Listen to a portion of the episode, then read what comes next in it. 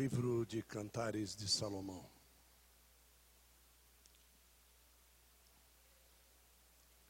Livro de Cantares de Salomão. Capítulo de número 3.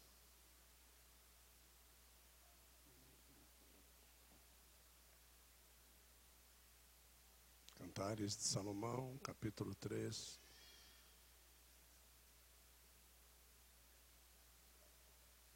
Nós vamos ao verso de número 6. Cantares de Salomão, capítulo 3, verso de número 6. Tantos quantos acharam, diga amém.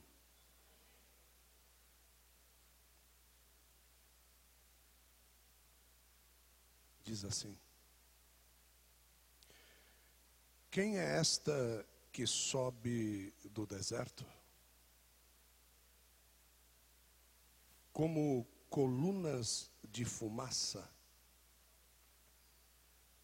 perfumada de mirra, de incenso e de toda sorte de pós aromáticos. Eis que é a liteira de Salomão. Sessenta varões estão ao redor dela. Dos valentes de Israel eles são. Todos armados de espadas, destros na guerra cada um com a sua espada na cinta, por causa dos temores noturnos. Só até aqui.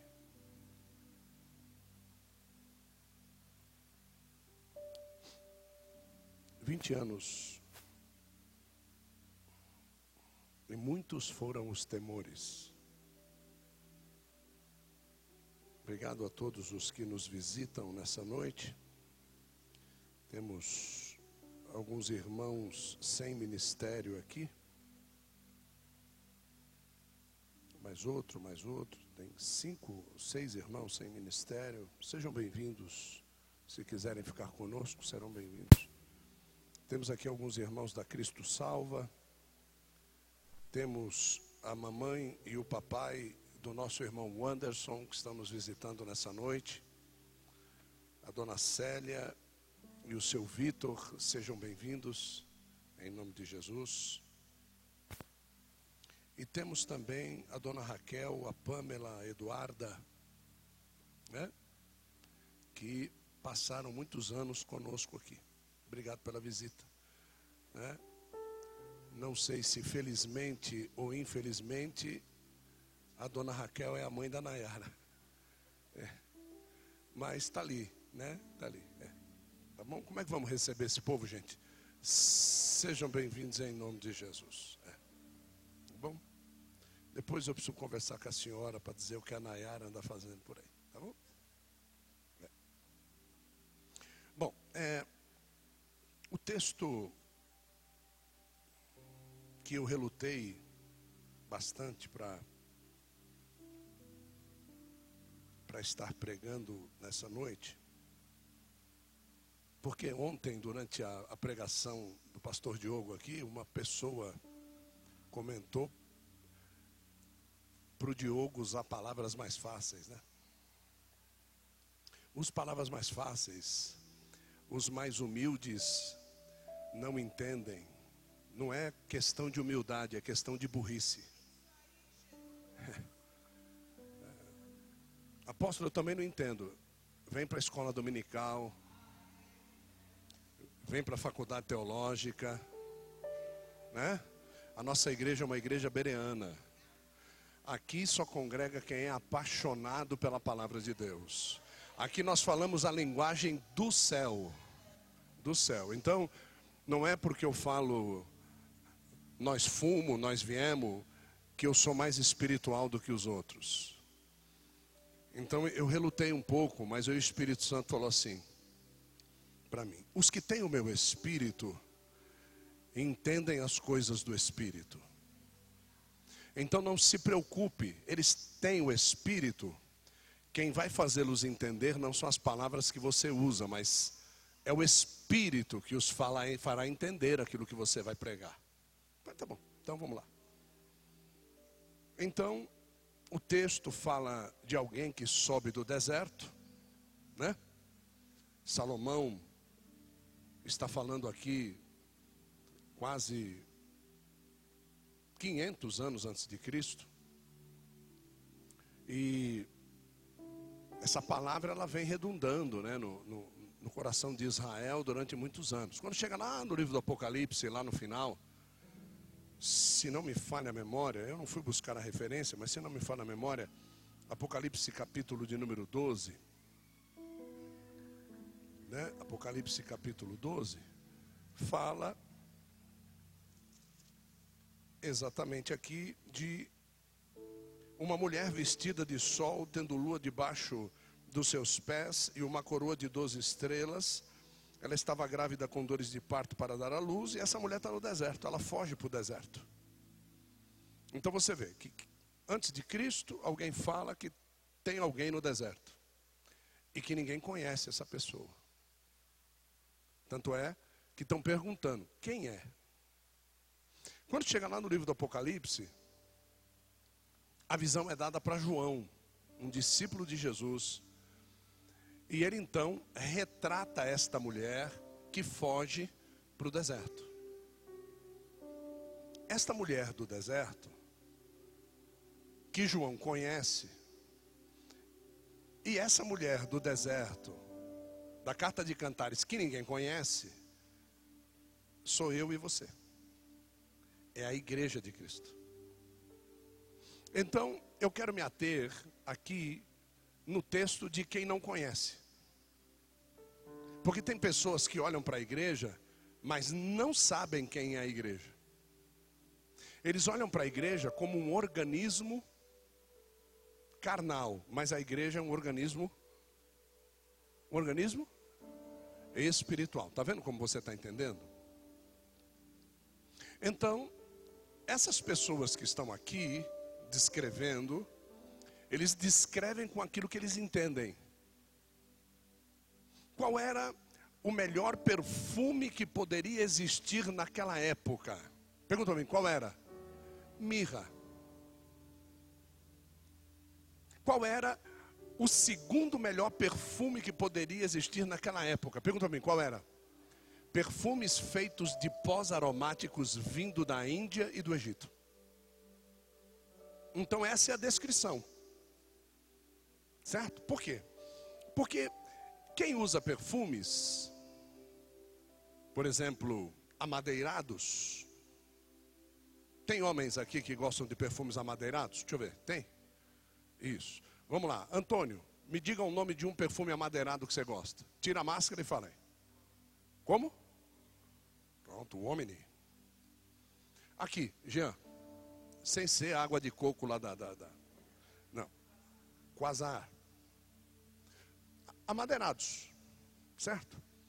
Então, quando se sente, quem gosta de um perfume amadeirado e sente o cheiro de um perfume amadeirado, que ele não conhece, sente o quê? Sente o quê? Curiosidade. Por que é que o Antigo Testamento as pessoas ficam muito curiosas? Porque elas conhecem o que é bom. Quem conhece o que é bom fica curioso quando algo bom aparece e ele não conhece. Um exemplo: quantos aqui estão esperando a vacina do Covid contra o Covid? Quantos aqui estão esperando? Deixa eu ver. Deixa eu ver, levanta a mão aí. Você quer morrer de Covid ou você quer vacina, infeliz? Levanta, levanta a mão, deixa eu ver, levanta. E se eu disser para você que você já tem uma vacina? Vocês, vocês vão se sentir como? Hã? Como? Curiosos para saber qual é, não é? Está na cara de vocês aí. É a vacina que vocês têm agora. É. Vocês não conheciam isso como vacina, conhecia? O que é uma vacina? Não é algo que você coloca no seu corpo para evitar algo que vem de fora te contaminar? Sim ou não? É isso. Nada mais do que isso. Então, quando você não conhece, agora, por exemplo, você não pode reclamar. A partir de hoje, você não pode reclamar que você não tem uma vacina. Quem disse isso foi um dos maiores infectologistas do mundo. Eu ouvi agora à tarde. E se você não gosta de, de, de máscara, manda costurar o nariz, porque você vai usar ela pelo menos dois anos ainda. Pelo menos dois anos ainda. Porque para você ter eficácia de uma vacina, você precisa testar pelo menos um milhão de pessoas, ter pelo menos 790 mil pessoas testadas, contaminadas e o corpo respondendo como positivo, como se fosse um rato de laboratório. Então, quando você não conhece alguma coisa, e você vê alguém que conhece a respeito de algo que você não conhece, você fica curioso. E eu estou falando a respeito de alguém que está subindo do deserto com um perfume muito bom. Muito bom. E que mereceu uma proteção especial para subir. O interessante é que no deserto, ninguém mantém perfume bom cheirando. Porque a temperatura do deserto faz o perfume evaporar. E, e, e, essa, quem é esta? E esta pessoa do sexo feminino está usando um perfume que a temperatura do deserto não ofendeu-a. E ele continua com um cheiro agradável. E essa pessoa precisa subir do deserto. E eu peguei aí. Aí é que Deus falou comigo. Subir. Muitos hoje se posicionam na terra não para subir, mas se posicionam na terra para ficar.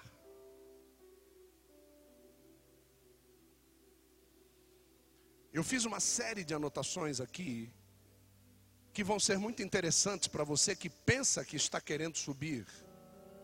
E que eu preciso provar para você que as suas ações e as suas atitudes estão dizendo para Deus que você não quer subir, que você quer ficar.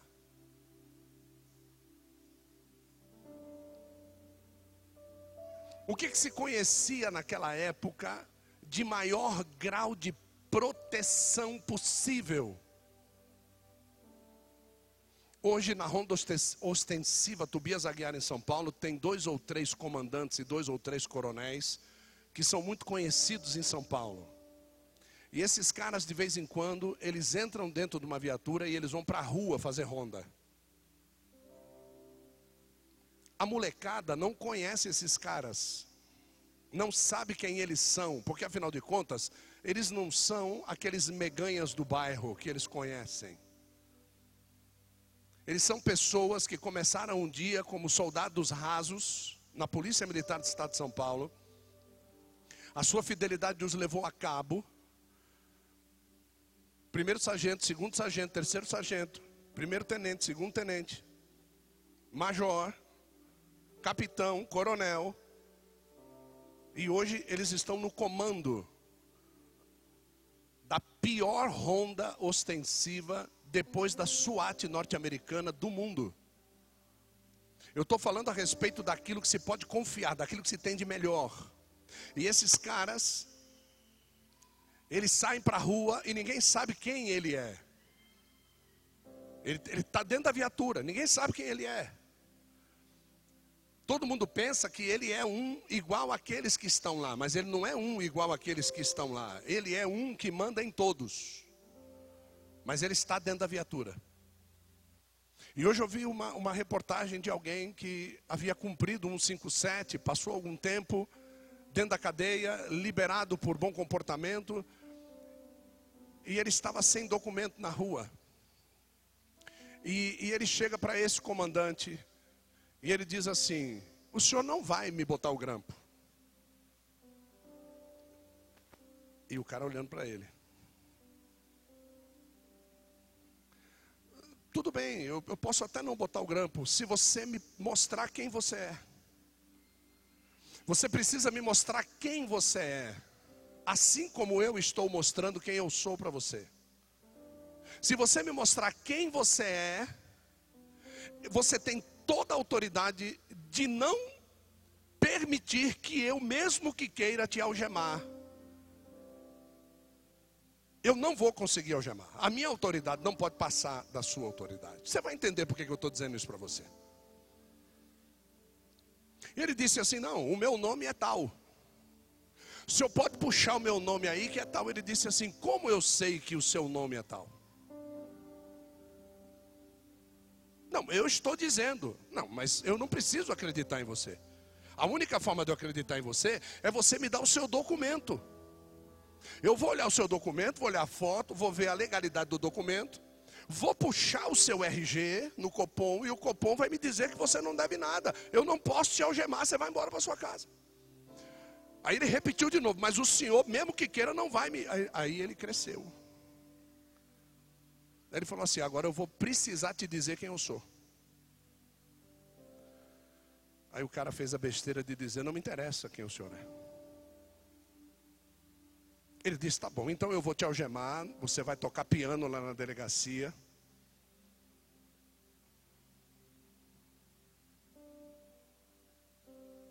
E ficou no bate-boca. E esse coronel pegou essa pessoa, botou carinhosamente dentro da viatura, levou. E esse cara era um fugitivo da polícia. Por que você está contando tudo isso para mim? Porque assim vai ser o arrebatamento da igreja. Alguém que tem a autoridade maior vai vir dentro do camburão. E ele vai pedir o teu documento. E se você não tiver o documento provando que você não tem nada a ver com esse mundo aqui, querido, não vai ser fácil. A liteira de Salomão, a liteira é a carruagem. A liteira de Salomão, rodeada por 60 varões, os mais valorosos do reino. Todos eles armados com espada nas suas cintas, eram destros guerreiros. Esta liteira foi que veio buscar a mulher que estava no deserto. Salomão é um tipo de Cristo. A liteira é um tipo dos carros que são milhares de milhares de Deus. O número 60 é 6 vezes 10, que quer dizer a cobrança da responsabilidade do homem. O cinto é a verdade, a espada é a palavra. Quando eu olho para aqui, está dizendo que o próprio Deus enviará o seu filho em um dos carros, que é o carro que desceu com o Espírito Santo para deixá-lo no dia de Pentecostes sobre Israel. Esse mesmo carro é aquele que desceu para abrir o caminho entre ares e potestades para vir num redemoinho levar Elias ao céu. Este mesmo carro é o carro que desce para arrebatar Enoque no começo de toda a história. Este mesmo carro é o carro que desce para trazer Deus, ele veio assentado não no carro, mas ele veio assentado no querubim para no meio das trevas livrar Cristo na cruz do Calvário, no Salmo de número 18 e no Salmo de número 64. O que é que o Senhor está dizendo? Vai vir um momento em que eu e você imperceptivelmente seremos arrancados desta terra. Nós estamos aqui há exatamente 20 anos pregando a mesma mensagem. Jesus vai voltar. Jesus está voltando. Jesus vai arrebatar a igreja. E uns duvidam, outros acreditam. E Deus mandou eu dizer para você: perfume-se de mirra, perfume-se dos melhores pós. Prepare-se meio em meio ao deserto, porque Ele vem buscar a quem está em meio ao deserto. Ele não vem buscar quem está sentado com a busanfa em casa. Ele não vem buscar quem está dentro da faculdade. Ele não vem buscar quem está passeando, não, ele vem buscar quem está no deserto.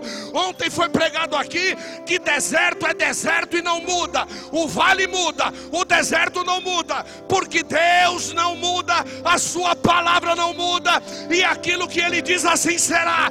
Então, se tem crente do deserto, vestido de noiva, cheirando mirra, nessa noite aqui, levanta a tua mão e adora ao homem da liteira.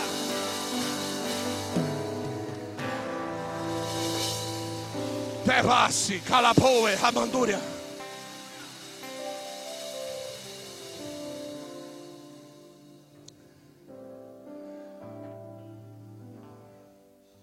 Como eu vou saber se eu faço parte? Como eu vou saber se eu sou ou se eu não sou? A pergunta do comandante: Como eu vou saber se você é aquilo que você diz que é? O comandante tem um registro. E o registro é de acordo com a tua digital. Ninguém mais na terra tem a tua digital bateu o dedo, o céu aponta, é meu e não é meu. Acabou. Ou está escrito, ou não está escrito. É assim ou não é? Olha para a tua digital. Diz para ela assim: hoje você vai se converter, hein? É, é hoje, irmão. Você sabe qual é uma das formas? No tempo do Al Capone, no tempo dos bandidos antigos, no tempo das quadrilhas antigas, você sabe qual era a forma da polícia não achar os caras? Fogo. Derretia digital. E o pior de tudo é que eles tinham que soltar. Porque naquela época não tinha exame de DNA. Tem muito bandido hoje sendo achado porque está sendo feito o exame de DNA em todos os presídios do Brasil. Estão sendo cruzadas as informações e hoje bandido não é preso mais por causa digital, o bandido hoje é preso por causa do DNA. Mas a Bíblia deixa um caminho, repete comigo, diga um caminho que se você estiver fora dele, você simplesmente não faz parte. E Jesus diz assim: Eu sou o. Então não tem outro, não tem bypass, não tem atalho, não tem, é esse caminho. E eu, eu vou tentar dizer para vocês em alguns minutos, para a gente não, não prosseguir por muito tempo. 1 Coríntios capítulo 4. Abre lá, por favor. Você que tem Bíblia. Você que é apaixonado pela palavra de Deus. Manuseia a tua Bíblia. 1 Coríntios capítulo 4. Ah, mas vai aparecer aí. Querido, manuseia a tua Bíblia. Você não sabe o quanto vale isso no céu. 1 Coríntios capítulo de número 4. Verso de número 20. 1 Coríntios 4. Verso de número 20. Olha só o que, que diz lá, ó. Porque o reino de Deus não consiste em. O reino de Deus não consiste em. Faz assim com a sua mão. Faz assim, ó.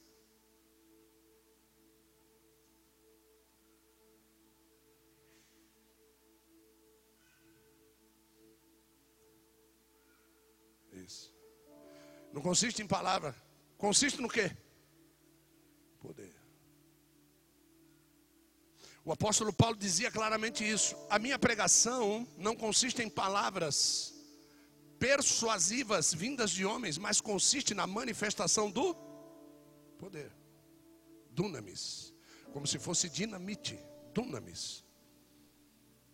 Então, se houve uma manifestação de poder de Deus na sua vida. Não poder de Deus para te abençoar, mas poder de Deus para te tirar das mãos de Satanás. O reino de Deus, ele é preenchido por pessoas que o diabo perdeu. Não são pessoas que o diabo controla, são pessoas que o diabo e para o diabo perder alguma coisa somente através da manifestação do poder de Deus. Então não há no reino de Deus quem pise em dois caminhos. No reino de Deus, ou você é, ou você não é. Pergunta a pessoa do seu lado sem passar convite para ela, diga assim: é ou não é?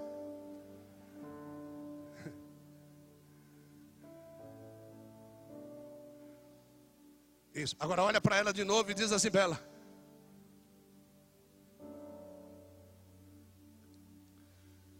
Diz, agora diz assim, com a boca, diz assim: não adianta palavra, se não há distinção de poder. Porque tem muita gente que prega uma palavra e você olha para a cara dele e diz assim: Mas você está pregando isso aí? Agora tem gente que prega uma palavra, você se sente atemorizado por aquilo. Essa é a manifestação do poder. O segundo texto que eu quero chamar você a atenção, vamos lá comigo, Romanos 14. Então, não é por muito se falar, não é? O reino de Deus não é por muito se falar. O reino de Deus, a palavra tem que vir acompanhada de poder. Pelo amor de Deus, não esquece disso. Diga, a palavra tem que vir acompanhada, diga, de poder.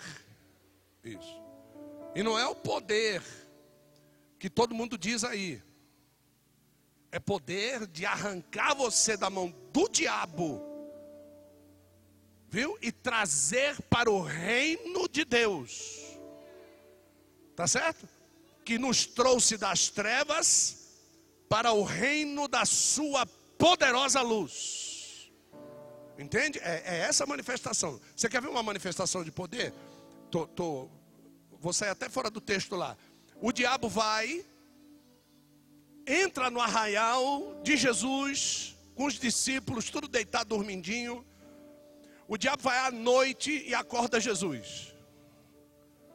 Olha a proximidade que esse cara tinha, o poder que esse cara tinha. Uma outra coisa que eu quero mostrar para você, do poder do diabo. Eu estive lá em Israel e eu vi qual é o lugar. O diabo pega Jesus, pega, e leva até o pináculo do mais alto monte. Ele, ele pegou Jesus e ele levou lá. Eu estou falando de quem? Do diabo e de quem mais? Jesus. O diabo chega, o, o diabo se manifesta diante de Jesus, certo? Filho de filho de Deus. O Espírito Santo tinha descido sobre a vida dele. E Deus tinha dito a seguinte frase: Este é o meu filho amado, em quem eu me agrado. Tá certo? Depois de tudo isso, Jesus é impelido pelo Espírito Santo ao deserto. E o diabo chega para Jesus, Nayara, e diz assim para ele: Olha para mim. Olha para mim que eu vou te dar uma visão agora. E você acredita que o diabo entra dentro da mente de Jesus e dá uma visão para ele? Tudo isto te darei. Tudo isso o que se ele estava no deserto?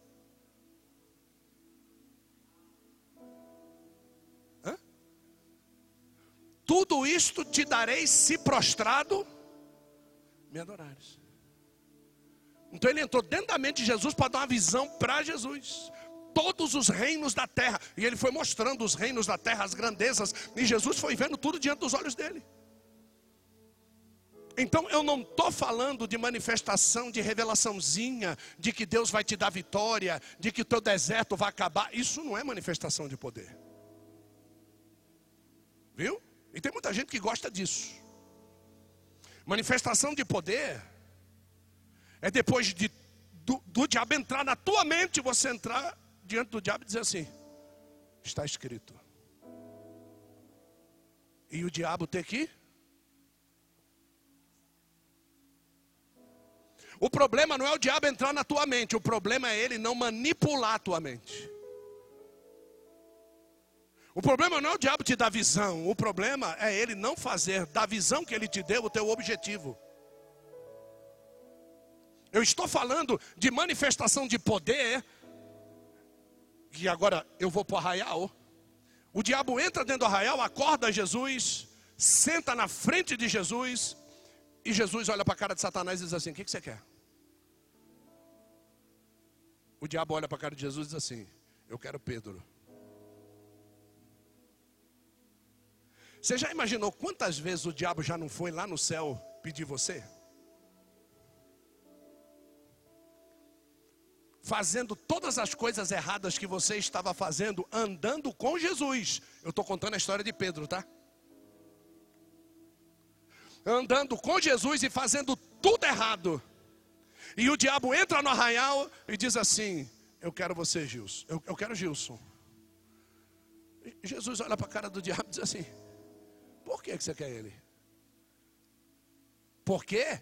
Eu quero ele por causa disso, por causa disso, por causa disso, por causa disso, por causa disso. O que, que o diabo está fazendo comigo? Peneirando. Ele está jogando tudo o que é bom fora e na peneira está ficando tudo o que não presta. Está ficando tudo o que não presta. De mim, querido, caiu umas três, quatro fagulhas, a peneira ficou. Jesus olha para a cara dele assim. É isso aí? É. Tá bom. Não dou. Pergunta para mim, o que é isso? Manifestação de. É isso. Essa é a manifestação de poder que você tem que buscar na sua vida porque você sabe bem que você não é santo, você sabe bem que você erra e peca todo dia, você sabe bem que a tua língua não para calada dentro da boca, você sabe bem que você ajuda quem não merece, você sabe bem que você às vezes prevarica fora daqui, que você tem isso, tem aquilo, faz isso, faz aquilo, mas se houver a manifestação, proveniente da palavra, a manifestação do poder sobre a tua vida até o fim. Ele exercerá misericórdia sobre a tua vida e o sangue dele te livrará de todo pecado. É esse poder que você tem que buscar. É isso que você tem que buscar. E eu estou falando da noiva do deserto. Porque a noiva do deserto, repete comigo e diga assim: peca Diga, não foi para o deserto porque é boazinha. Que deserto é lugar de Deus. É lugar de Deus.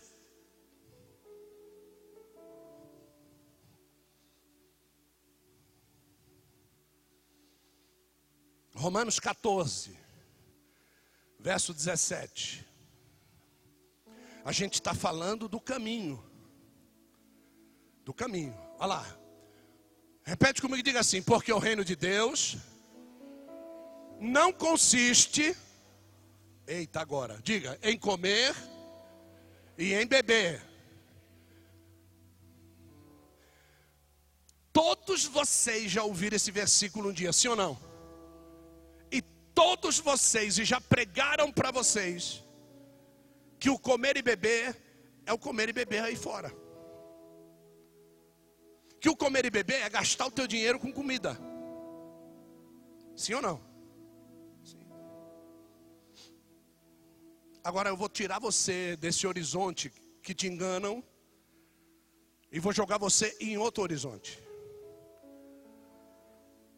O que que acontece todo segundo domingo do mês aqui na igreja?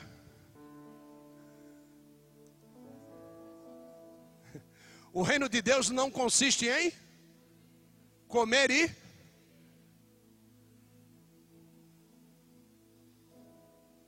não adianta vir na igreja. Por quê? Pergunta mim assim, por que pregador? Porque aquele que come e bebe indignamente, come e bebe para a sua própria.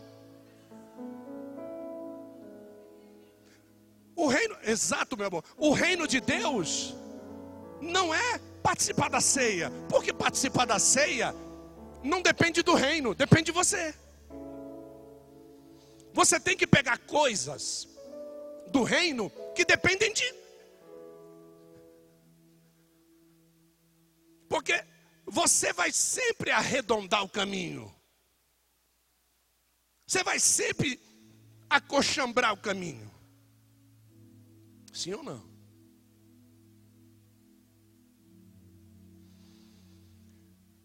Mas, no que? No que? No que? E na?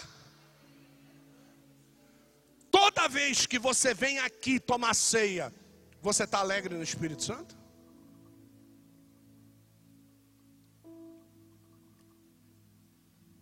Azedou o pé do frango mesmo. Quantos aqui não tomam a ceia brigado com os irmãos? Quantos aqui não tomam a ceia fazendo justiça enganosa, julgando os irmãos? Quantos aqui já não tomaram a ceia sem paz? E veja bem que são coisas diferentes. A alegria do espírito não tem nada a ver com paz. Se tivesse, Deus estaria sendo redundante aqui. Deus não é redundante. Próximo verso, por favor. Pois quem nisso serve a Cristo, volta o verso, por favor. Nisto que? Diga na justiça, diga na paz e na alegria do Espírito Santo. Quem serve a Cristo desta forma, próximo verso agradável é a e aceito aos. Pronto. Aquela que estava no deserto era agradável a quem? Vocês já viram algum verso dizer incenso suave e perfeito diante das narinas do noivo? Não. É incenso suave e perfeito diante das narinas de quem? De Deus. Então, quando eles estão descrevendo a noiva com um aroma fantástico, este aroma está subindo diante de quem? De Deus, não do noivo. Por que não do noivo? Porque o noivo não conhece a noiva. Tanto é que você não vê o noivo indo buscar, você vê a liteira do noivo. Não sei se vocês já viram aqueles casamentos, eu não lembro aquele cara que faz aqueles casamentos bonitos na TV. É, sim, mas o nome dele? Como? Bertolazzi. Não sei se vocês já viram um casal. Eu, eu lembro que eu vi uma vez uma noiva que pediu para entrar numa carruagem. Uma carruagem branca. Então, ela entrou numa carruagem branca sozinha, diga sozinha. E o noivo estava lá no altar. A hora que saiu, o noivo entrou na carruagem e saiu com ela. A carruagem biblicamente não era dela, a carruagem era de quem? Carruagem era de quem? Não era do noivo, era do pai do noivo. Porque o compromisso é do pai do noivo. O noivo, ele não fez compromisso nenhum com vocês. Quem fez o compromisso com vocês foi o pai do noivo. É, o pai do noivo é que assumiu a postura de que o noivo, mesmo não estando presente, ele seria fiel. E se você permanecesse fiel, um dia ele viria buscar a noiva para encontrar com o noivo. Porque Jesus, ele não desce para buscar a noiva. Jesus, ele sai do palácio, manda a liteira. A liteira vem, apanha a noiva, põe dentro e encontra com Cristo nos ares. É isso. Muitos de vocês pensam que Jesus te conhece. Quem te conhece, querido, é o Pai. Porque veja só, querido, que apóstolo, que isso? Eu nunca ouvi isso. Ouve a palavra, por favor. Jesus disse assim: Eu rogarei ao Pai que vos envie outro consolador. Quem foi que enviou o consolador? Foi Jesus ou o Pai? O Pai. O Pai enviou o consolador para formar o quê? A noiva. Quem é que conhece a noiva?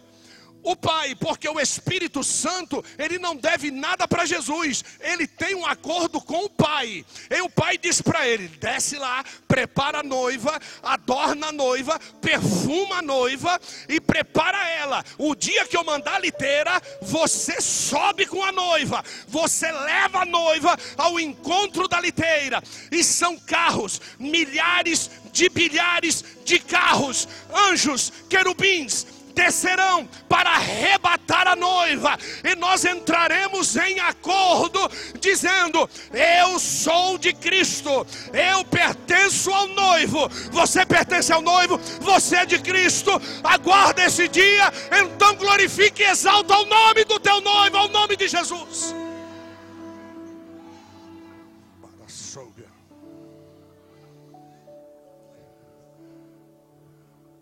Próximo verso.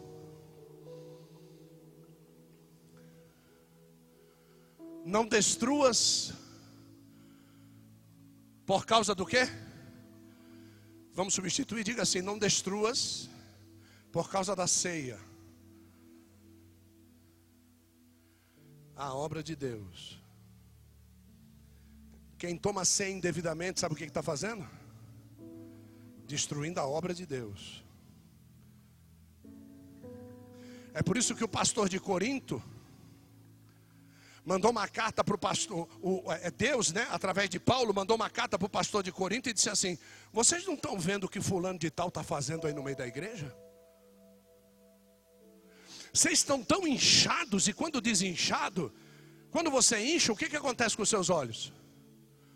Fica difícil enxergar. Vocês estão tão inchados que vocês não conseguem enxergar que esse cara está transando com a madrasta dele. Vocês não estão enxergando isso aí, não? Retira este cara do meio da igreja agora. Por quê? Porque se ele permitir que esse cara tome a ceia, ele vai contaminar a ceia e o corpo e a igreja, ele vai destruir a obra de Deus. Olha que difícil é a gente achar que todo mundo pode tomar ceia. Mas a Bíblia, apóstolo, fala que examine-se, pois o homem a si mesmo, enquanto você não for informado pelo Espírito Santo. O dia que você for informado pelo Espírito Santo, dizendo para você, não tome a ceia, querido, não vai peitar Deus, não. O reino de Deus é reino de justiça. E aqui está dizendo que quem participa do comer e do beber indignamente morre, é destruído.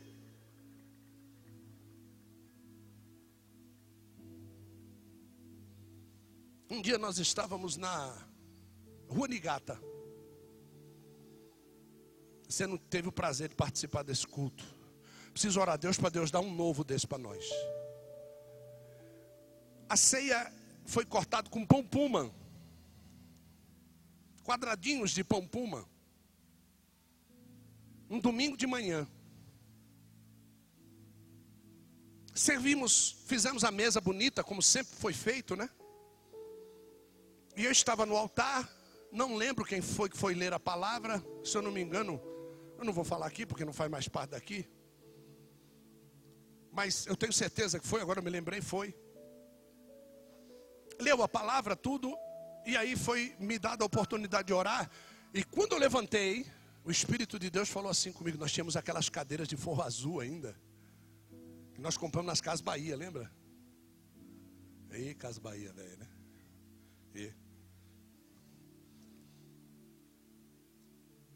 Deus falou assim para mim: avise para eles que eu vou dar um sinal.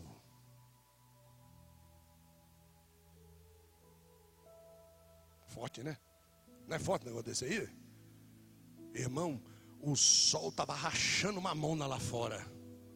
As nuvens, sem nuvem nenhuma, o céu azulzinho claro, aquele dia domingo de manhã, véio, negócio, o sol a pique, quase perto do meio-dia. Quando eu acabei de dizer, avise a eles que eu vou dar um sinal, deu um trovão no céu. Mas um trovão que estremeceu, rapaz. E eu não estou falando de um, de um templo de telhado, eu estou falando de um templo de três andares. Estremeceu o lugar. Meu Deus, vai chover. E saiu o nego lá fora para ver se tinha. Não tinha chuva. E todo mundo pensou que esse era o sinal. Mas não era. Não era o sinal. O sinal era a mesa. Todo mundo veio para a mesa, pegou, né? Cálice, tudo.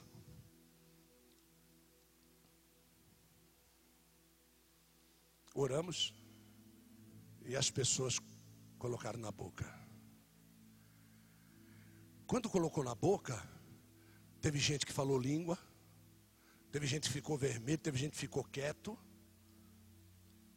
porque eles pensavam que o sinal era o trovão. Aí, quando eu coloquei, o Senhor disse para mim assim: agora você já sabe qual é o meu sinal.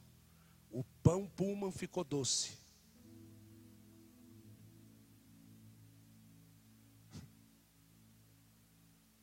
Aí eu perguntei: quem sentiu aí que o pão ficou doce? Aí todo mundo, uns devem ter dito doce. Alguém foi lá e jogou açúcar em cima, ué. né? Fácil, né? Aí eu disse: quem quer sentir a respeito desse sinal? Há umas seis, sete pessoas levantaram a mão. Vem aqui na mesa. Pega o pão. Quando eles pegaram o pão e botaram na boca, o pão estava salgado. É um sinal. O reino, na verdade, tudo é limpo. Mas um é para mal, para o homem dar motivo de pelo Quando você toma parte da mesa, ou de qualquer evento, ou de qualquer departamento, ou de qualquer coisa que exista dentro da igreja e você não está em condição, você está abrindo oportunidade para tropeço na sua própria vida. Isso é reino de Deus. Reino de Deus.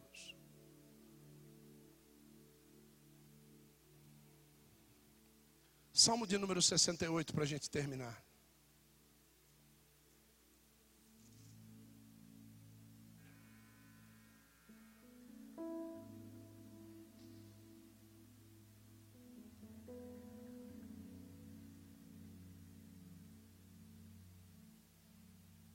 Verso de número 17. Olha o que está escrito aí, pelo amor de Deus os carros de Deus são miríades ou milhares. Milhares de milhares são os carros de Deus.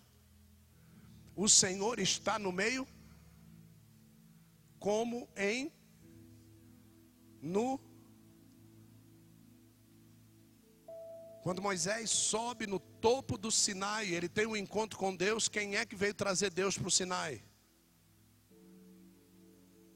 Os carros de Deus.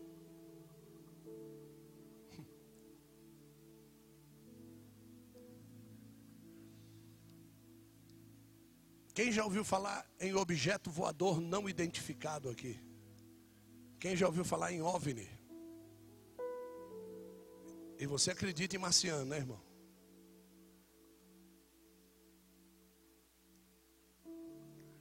Você sabe o que são os OVNIs?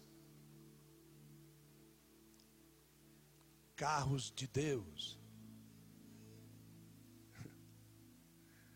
guiados por varões de Deus. Você quer ver um exemplo disso? Vamos ver Deus ordenando um OVNI a descer na terra? Vamos ver, vamos ver. A Bíblia tem isso, apóstolo? Vamos lá, vamos ver, ué. Né? Livro de Zacarias, abre lá.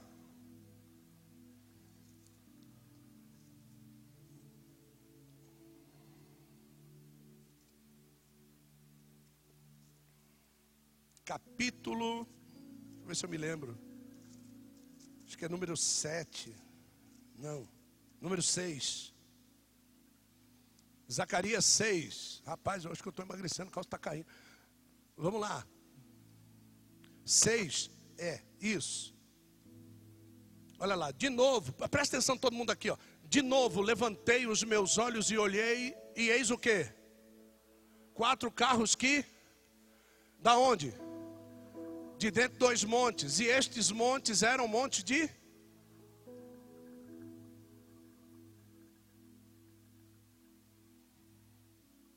Próximo verso. No primeiro carro eram cavalos vermelhos, no segundo carro eram cavalos pretos. Próximo verso. No terceiro carro eram cavalos e no quarto carro cavalos baios com ou seja, grisalhos, é isso que ele quis dizer. Os cavalos eram de pelo grisalho. Próximo. Então dirigiu-me o anjo que falava comigo e perguntei: Quem são estes, meu senhor? Vamos ver quem são? Próximo verso. Respondeu-me o anjo: Estes estão saindo da onde? Aos quatro ventos do céu, depois de se apresentarem perante quem? O Senhor de toda a terra. Então eles saem de onde estão, vão até Deus, se apresentam a Deus e saem. Vamos ver para onde é que eles vêm? Continua. Verso 7. E os cavalos baios saíam, procuravam ir adiante para percorrerem o quê? Para percorrerem a terra. E ele disse: Ide, percorrei a. E eles a percorreram. Então eles ficam andando pelos ares, pela terra, manifestando vigilância sobre quem?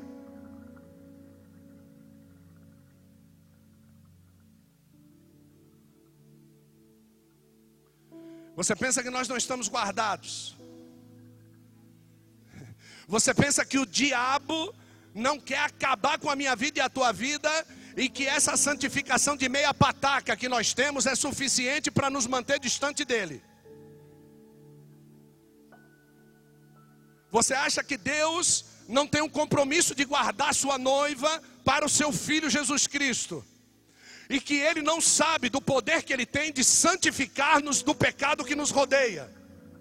De que quando nós subirmos, o pecado que nos rodeia fica aqui e nós subimos santificados, mas até lá existe um exército que me guarda dos temores noturnos, existe um exército de homens armados, espada na cinta, e estes homens, eles habitam nos ares celestiais, entre os lugares celestiais de Bazã, aonde principados e potestades estão habitando, e a nossa terra. Não fique pensando que esses céus, eles têm somente estrelas estrelas, lua, planetas. Existem carros de Deus que correm 24 horas para cima e para baixo, livrando eu e você da mão de Satanás. E eu vou dizer uma coisa para você: nesses 20 anos, esta igreja deve ter sido contemplada com esses visitantes muitas e muitas vezes.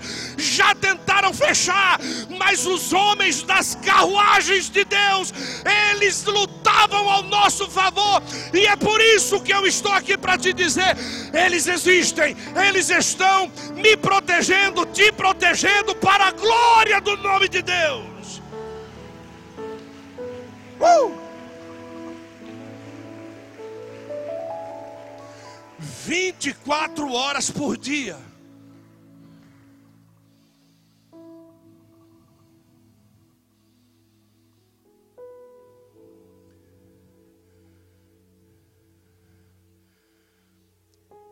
Verso de número 8. Preste atenção aqui. Então clamou para mim, dizendo: Eis que aqueles que saíram, pergunte quem? Os carros. Eis que, as, que aqueles que saíram para onde? Para a terra do norte, fazem o que? Repousar na terra do norte o que? Então quer dizer que o próprio Espírito Santo é um dos passageiros deste carro. E ele repousa na terra do norte. Aonde é a terra do norte, apóstolo? Os ares celestiais. Ele está repousando, ele está guardando a terra. Lembra-se quando o Espírito de Deus pairava sobre a face das águas? Ele estava guardando as águas. Pergunta para mim, por quê? Pergunta a mim por quê? Porque a matéria matéria-prima de 70% de tudo que Deus criou é o quê? Água. Então, se você faz parte de alguma coisa que Deus criou e precisa ser guardada, a Bíblia diz: aquele que habita debaixo das asas do Altíssimo, à sombra do Onipotente, o quê? E aí nós voltamos no texto de Cantares que diz assim: eles estão armados com espadas na sua cinta.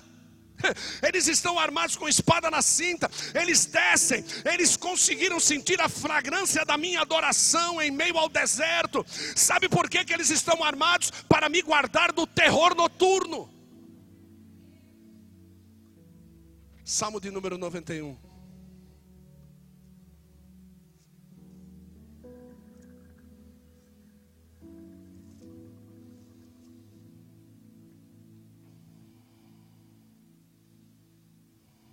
Verso de número 4. Olha o que está escrito: Ele te cobre com as suas penas, e debaixo das suas asas encontrarás refúgio. A sua verdade é escudo e broquel, verso de número 5. Não temerás os terrores, o quê? Nem a seta que voa de dia, verso de número 6, nem peste que anda na escuridão, e nem mortandade que assola o meio-dia, as quatro potestades do ar, as quatro vigílias do dia, as quatro horas que o diabo vem visitar a terra, mas não adianta o diabo vir visitar a terra. O diabo pode até visitar a terra, mas o diabo não tem poder de ultrapassar a cordilheira de carros que Deus enviou para guardar a sua igreja. Nós estamos guardados por quê? Porque debaixo das suas asas estaremos seguros, debaixo das suas penas estaremos seguros. Aquele que habita, repito com toda a fé, no esconderijo do Altíssimo, à sombra do Onipotente descansará. Às vezes você diz: era para mim ter morrido e não morri, era para mim ter falido e não fali, era para mim ter dado azar e não dei, era para mim ter, era para mim ter, não era. Por quê? Porque havia alguém orando por você, rapaz. Alguém que estava incrementando os ares ao teu favor, mesmo que você não merecesse. Mas Deus, segundo a Bíblia, ouve a oração de um justo e ela pode muito em seus efeitos. Por isso nós estamos aqui.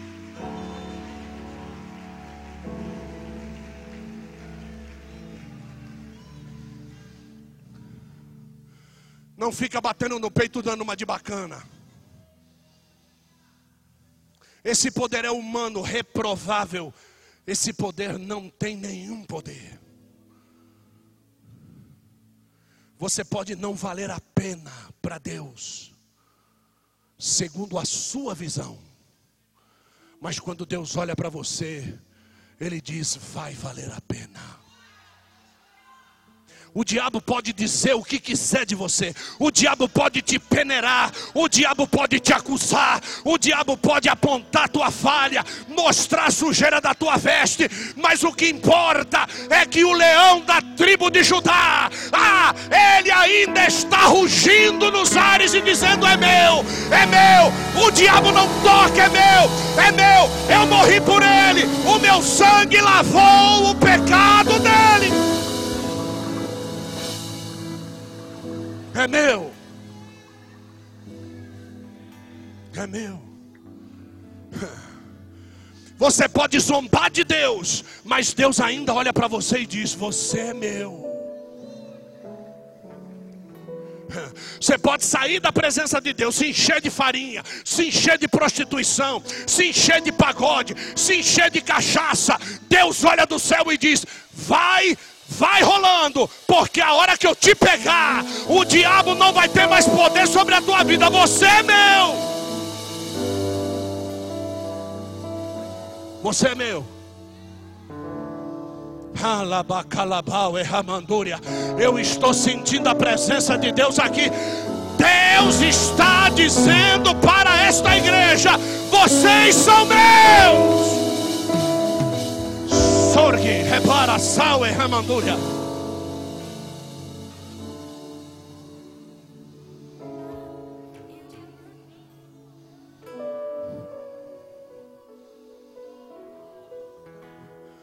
Agora não fique pensando que por causa de uma pregação dessa, eles não virão. Não, você não conhece o diabo, não, irmão. Ah, hoje a pregação, ah. Eles continuarão tentando. O tempo todo buscando a quem possa tragar. Ele está ao meu redor, mas em derredor, como é que faz a cara, Dani? Especialista, especialista, em derredor, né? O povo tem arrumado uns diabos meio fraquinhos. Você faz favor de voltar logo, viu? É. Tem, tem uns diabinhos errando fala, tem uns negócios aí meio. Né? Tem, tem uns capeta errando fala aí. Você, você precisa vir aqui arrumar esse negócio aqui. Eu nunca vi o diabo errar fala com Jesus, irmão. É. O diabo vai passando o tempo, vai, né? Não, o diabo continua mesmo, irmão. É. O diabo é tão diabo, irmão, que ele convence para você que o teu erro é de Deus.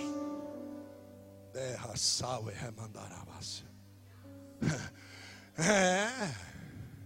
O diabo, você está dormindo lá, ó, sonhando com paraíso.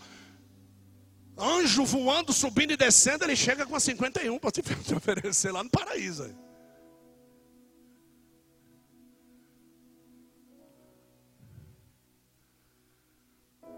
Você quer ver como é que o diabo age? Sim ou não? Jesus está na cruz, um ladrão aqui e um ladrão aqui.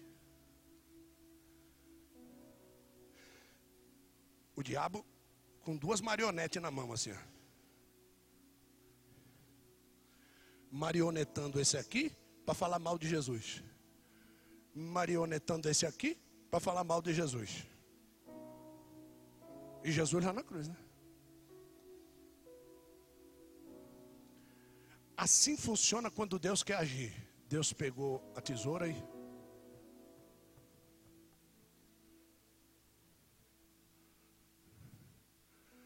O que estava falando mal, grita para o outro. Mas você não sabe que ele só fez coisa boa. Aí o diabo diz assim: de uma égua.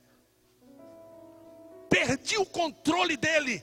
É o que vai acontecer aqui hoje. Deus está cortando a corda da tua marionete na mão de Satanás hoje. Labara subcamandúria. A tua boca o diabo usava, quem vai usar agora é o Espírito Santo. A tua voz, quem usava era o diabo, agora quem usa é Deus. Os teus pés te levavam para o caminho do pecado, agora eles vão te levar para a casa de Deus. Os teus olhos só viam erro, agora eles enxergarão com misericórdia. Deus vai cortar marionete nessa noite. Quem vem comigo? Quem vem comigo? Levanta a mão e agora.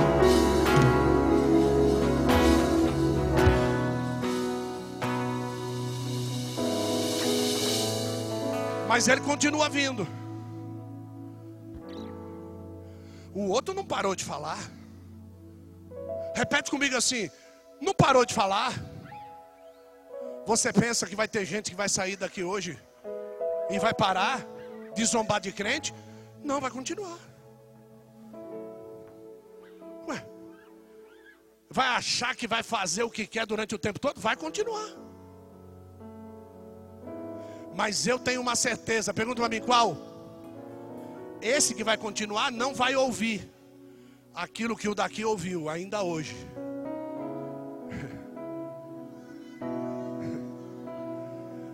Porque você mudou de atitude, ainda.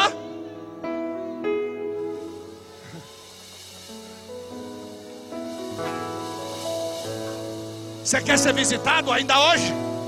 Muda de atitude, muda. Se você não vê Deus entrando, pega a espada do Espírito e corta a corda do diabo. Como assim, apóstolo? Próximo verso diz: mil cairão ao teu lado, dez mil à tua direita, você não será atingido. Mete a foice. Entra na presença de Deus, rapaz.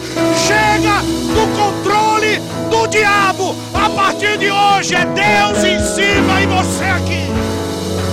Aplauda Jesus. Para a calamandarada. Obrigado, Jesus. Sobe calapara sal e ramaduri. Rebede que desceu e rebarrabada. Para subir calapau.